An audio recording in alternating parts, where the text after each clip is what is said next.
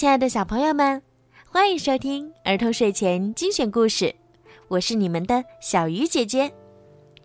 今天的故事呢，要送给吴月琪小朋友。今天是你的六岁生日，你的爸爸为你点播了一个故事。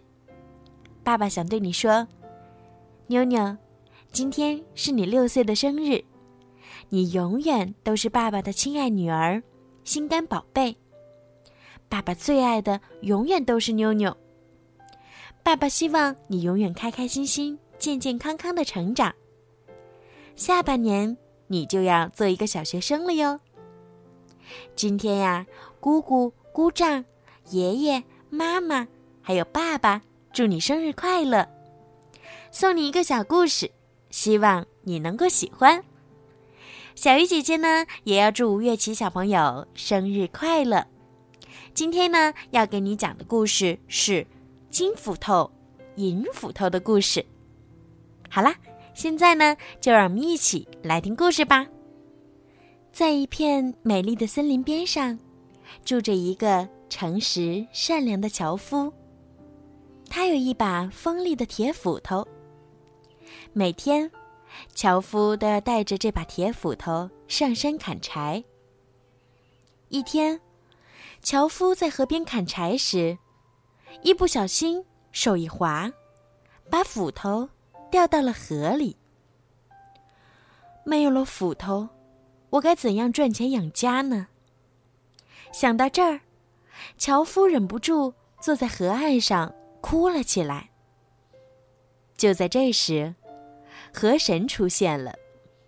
他了解了事情的原委后，觉得樵夫很可怜，便沉到河里，捞起一把金斧头来，问道：“这把金斧头是你的吗？”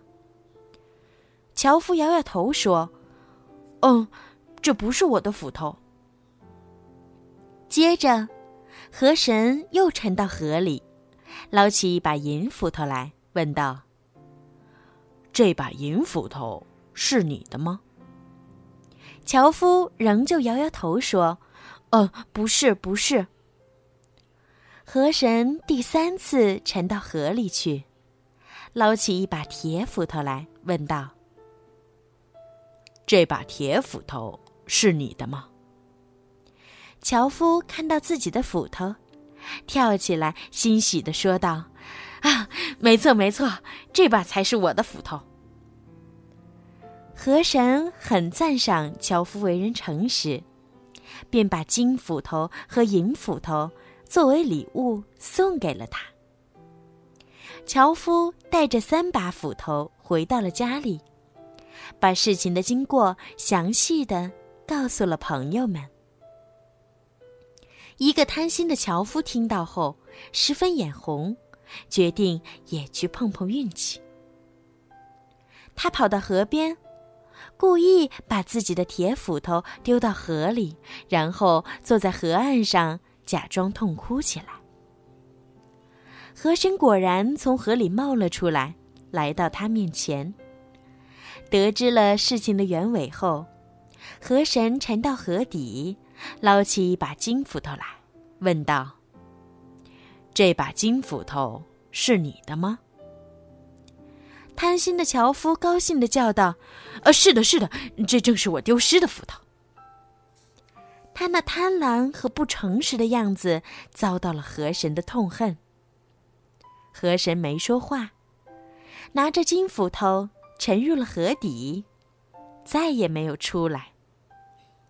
贪婪的樵夫不但没有得到那把金斧头，就连他自己的铁斧头也拿不回来了。小朋友，今天的故事虽然比较简短，但是小鱼姐姐希望听完这个故事之后，小朋友们可以了解一个道理：诚实是做人的基本要求，企图欺骗他人、谋取私利。是不会有好结果的，小朋友们，小鱼姐姐希望你们每一个人都可以做一个诚实的好孩子。好了，小朋友们，晚安，吴月琪小朋友，晚安。